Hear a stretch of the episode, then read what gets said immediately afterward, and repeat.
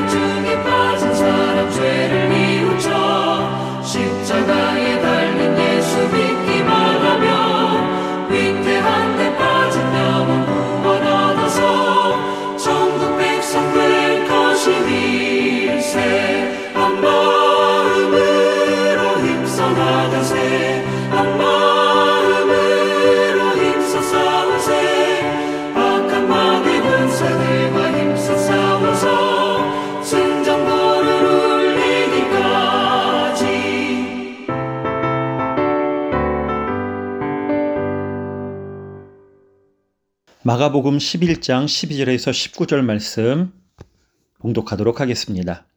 이튿날 그들이 베다니에서 나왔을 때 예수께서 시장하신지라 멀리서 잎사귀 있는 한 무화과 나무를 보시고 혹 그 나무에 무엇이 있을까 하여 가셨더니 가서 보신즉 잎사귀 외에 아무것도 없더라. 이는 무화과의 때가 아님이라. 예수께서 나무에게 말씀하여 이르시되 이제부터 영원토록 사람이 네게서 열매를 따 먹지 못하리라 하시니 제자들이 이를 듣더라. 그들이 예루살렘에 들어가니라 예수께서 성전에 들어가사 성전 안에서 매매하는 자들을 내쫓으시며 돈 바꾸는 자들의 상과 비둘기 파는 자들의 의자를 둘러 엎으시며 아무나 물건을 가지고 성전 안으로 지나다님을 허락하지 아니하시고 이에 가르쳐 이르시되 기록된 바 내 집은 만민이 기도하는 집이라 칭함을 받으리라고 하지 아니하였느냐? 너희는 강도의 소굴을 만들었도다 하심에 대제사장들과 서기관들이 듣고 예수를 어떻게 죽일까 하고 꾀하니 이는 무리가 다 그의 교훈을 놀랍게 여김으로 그를 두려워함일러라. 그리고 날이 저물매 그들이 성 밖으로 나가더라. 아멘. 어제 묵상에서 예수님께서 예루살렘에 입성하시는 장면을 보았습니다. 예루살렘에 들어가신 후의 장면이 11절에 나옵니다. 예수께서 예루살렘에 이르러 성전에 들어가사 모든 것을 둘러보시고 때가 이미 저물매 열두 제자를 데리시고 베다니에 나가시니라. 예수님께서 성전의 모든 것을 둘러보시고 나가셨다는 사실은 예수님의 성전 청결 사건이 감정적으로 순간 발끈하고 분노하여 이루어진 것이 아니라는 것을 보여주고 있습니다. 하나님은 한 사람, 한 공동체, 한 국가를 심판하실 때 다림줄로 재어 보십니다. 우발적으로 감정적으로 심판을 행하시는 일은 없으십니다. 예수님께서는 성전을 청결히 하시기 전 성전이 그 역할을 바로 하고 있는지 꼼꼼히 그 모든 것을 둘러보셨을 것이고 이미 망가진 성전의 모습을 보며 속으로 큰 분노가 일어나셨을 것입니다. 그러나 예수님께서 분노를 바로 표현하지 않으시고 하루의 기간을 두고 성전을 청결하게 하셨다는 사실은 우리가 바른 일, 바른 목적이라 할지라도 그 진행의 과정이 감정에 치우치지 않도록 바른 평가와 해법을 고민해야 함을 배울 수 있습니다. 이어 베다니에서 나오신 예수님은 시장하신 가운데 잎사귀가 있는 무화과 나무를 향해 걸어가서 보셨습니다. 이 본문은 우리가 알고 있던 예수님의 모습과 조금 다른 모습을 보여주고 있어 우리들이 적잖이 당황해 하기도 하는 본문이기도 합니다. 그러나 오늘 본문에서는 두 가지 중요한 사건이 함께 등장을 하고 있죠. 하나는 성전 청결 사건이고 다른 하나는 무화과 나무 저주 사건입니다. 마가는 이 두 사건을 기록하면서 성전 청결 사건을 무화과 나무 저주 사건에 함께 하고 있습니다.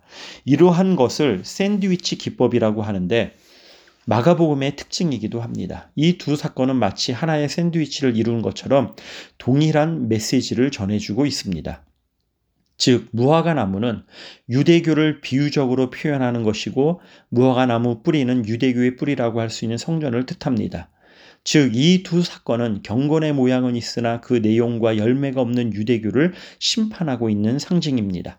그래서 이 무화과 나무를 저주하는 것이 열매를 찾았는 데 없어서 순간적으로 화를 참지 못해 하신 일이 아니라 하나님의, 하나님을 만나는 집을 강도의 소굴로 만드신 일에 심판을 내리시는 상징적인 사건인 것입니다. 이스라엘에서 무화과 나무는 기후에 따라 두 번에서 네 번 정도의 열매를 맺습니다. 그 중에 1월에 잎보다 먼저 혹은 동시에 나오는 무화과를 파계라고 부릅니다. 이 파계는 열매가 작지만 다른 과일들을 먹기 어려운 시기에 빈곤층에게는 좋은 간식거리 혹은 요깃거리가 되곤 했습니다. 그리고 이후 파괴가 떨어진 자리에 트안이라는 크고 튼실한 두 번째 무화과 열매가 맺히게 됩니다. 고로 예수님께서 오늘 시장하셔서 멀리서 잎사귀가 있는 한 무화과 나무에게 가신 것은 잎보다 먼저 혹은 함께 생기는 파괴라 불리우는 첫 열매를 기대하신 것입니다. 그런데 열매는 없었습니다. 무화과의 때가 아니라는 사실은 그 시기적으로 아직 트안이 곧 두 번째 열매가 날 철이 아니었다는 것을 알려주는 겁니다. 그러나 파괴조차 열리지 않는 나무는 트안이도 맺을 수 없었습니다. 곧 이 나무는 유실수의 역할을 하지 못하는 열매 맺지 못하는 나무였다는 것을 알려주는 본문인 것입니다. 그렇다면 왜 굳이 이 열매 맺지 못하는 무화과 나무의 이야기를 성경에 기록해 놓았을까요? 이 무화과 나무는 잎만 무성한 채 열매 맺지 못하는 예루살렘, 좀 더 확장하면 이스라엘 사람들을 상징하는 겁니다. 온갖 예식과 율법과 종교적 열심, 곧 입은 무성했지만 정작 하나님이 기뻐하시는 열매, 곧 사랑과 공의는 없었던 그들의 외식적인 신앙에 대한 경고를 하신 것입니다. 특히 11장 서두에 예수님께서 나귀를 타고 오실 때 출발하셨던 장소의 이름, 곧 벳바게라는 뜻은 집을 의미하는 베이트와 벳, 첫 무화과를 의미하는 파게가 합쳐져서 베이트바게, 곧 벳바게가 이름이 된 것입니다. 고로 그 의미는 어린 무화과의 집, 첫 무화과의 집이라고 부를 수 있습니다. 또한 베다니도 푸른 과일의 집이라 불리울 정도로 과실로 유명한 동네였습니다. 그런데 벳바게와 베다니를 다니시던 예수님께서 그 흔한 파게를 찾기 위해 어린 무화과를 찾기 위해 무화과 나무에 갔는데 무화과의 첫 열매를 보지 못하신 것입니다. 굳이 와가복음 11장에 두 지역명을 강조한 이유는 열매 없는 무화과 나무를 강조하기 위함이었습니다. 마치 룻기 서두에 빵집이라는 뜻의 베들레헴에 흉년이 들어 빵이 없던 상황처럼 첫 무화과의 집이라는 동네에 첫 무화과가 없는 것과 같은 것입니다. 곧 이스라엘 백성들의 외식된 신앙 행위로 인하여 하나님의 백성이라고는 하지만 하나님의 백성다운 신앙과 삶의 내용은 없는 유명무실한 상황을 지적하시는 표현인 것입니다. 그렇다면 우리의 이름은 무엇입니까? 그리스도인입니다. 그리스도인이란 처음에는 그리스도를 그리스도인을 조롱하는 말로 예수쟁이와 같은 느낌으로 쓰이다가 점차 예수님을 따라가는 사람, 닮아가는 사람을 나타내는 제자를 통칭하는 말로 쓰이게 되었습니다. 그렇다면 우리가 맺어야 할 삶의 열매는 그리스도를 닮아가는 것, 그리스도의 성품이 되어야 합니다. 예수님께서 무화과 나무에게 찾아오신 것처럼 언젠가 우리도 주님 앞에 서게 될 그날, 열매 없는 무화과 나무가 아니라 이름에 합당한 삶의 열매를 주렁주렁 맺는 시냇가의 심은 나무가 될 때에 그리스도인이라는 호칭이 부끄럽지 않고 합당하게 될 것입니다. 오늘 우리는 예수님을 따르는 사람들의 중심을 함께 살펴보았습니다. 그 태도를 보았습니다. 예수님 그분 자체보다 그분을 수단 삼아 세상에서 더 높아지려고 예수님을 따랐던 제자들. 각자의 욕망을 채워줄 메시아를 예수님 안에서 찾으려 했던 무리들. 실은 우리 모두가 열매 없는 무화과 나무 같이 하나님의 뜻을 행하는 것에는 실패하여 심판이 예고된 상황이었습니다. 그럼에도 그런 부정한 나귀와 같은 인류를 위해 예수님은 유월절 어린 양이 되어 대속의 길을 걸어가셨습니다.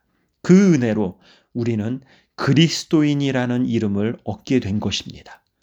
이제 그 이름에 합당한 삶을 살아가므로 우리의 인생 전반전은 열매 없는 무화과 나무처럼 살았더라도 우리 인생의 후반전은 시냇가에 심은 나무가 되어 철을 따라 열매를 맺으며 살아가기를 간절히 소원합니다. 그때 주님은 그 열매로 인해 너무나 기뻐하실 것입니다.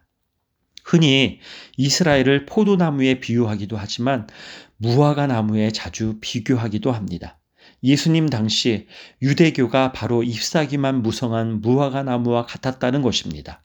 무화과 나무는 경치를 아름답게 하기 위해 심은 관상수가 아니기에 멋있지도 않고 목재의 재료로도 사용되지 못합니다.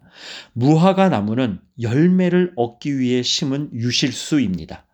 그러기에 열매 없는 무화과 나무가 무슨 소용이 있겠습니까? 우리의 신앙생활도 마찬가지입니다. 하나님은 외모를 보시는 것이 아니라 중심을 보시는 것처럼 우리를 겉모습만 보기 좋은 관상수로 부르신 것이 아니라 삶의 현장에서 열매를 맺도록 유실수로 부르셨습니다. 우리의 모습은 어떠했습니까? 경건의 모양은 있으나 경건의 능력은 부인하는 것처럼 잎사귀만 무성한 열매 없는 신앙인지 자주자주 돌아보아야 할 것입니다. 때를 따라 돕는 은혜가 우리에게 있습니다. 그러기에 우리는 주님의 은혜에 붙어 있기만 하면 우리는 열매를 맺을 줄 믿습니다. 기도하겠습니다. 하나님 아버지, 우리로 하여금 경건의 모양은 있으나 경건의 능력을 부인하는 자가 되지 말게 하옵시고 우리에게 허락하신 각자의 삶의 현장에서 하나님이 보시기에 합당한 삶의 열매를 맺기를 소원합니다. 우리를 단순히 보기 좋은 관상수로 부르신 것이 아니라 세상에 유익을 줄 수 있는 열매를 맺는 유실수로 부르셨음을 잊지 않게 하시고 우리의 삶과 신앙에 대해 늘 진지한 자세로 스스로에게 질문하며 돌아볼 수 있는 신앙인이 되게 하여 주시옵소서. 오늘 하루도 또 하나의 열매를 바라시는 주님 앞에 세워지고 발견되어지는 우리의 삶 되게 하여 주시옵소서. 예수님의 이름으로 기도드렸습니다. 아멘.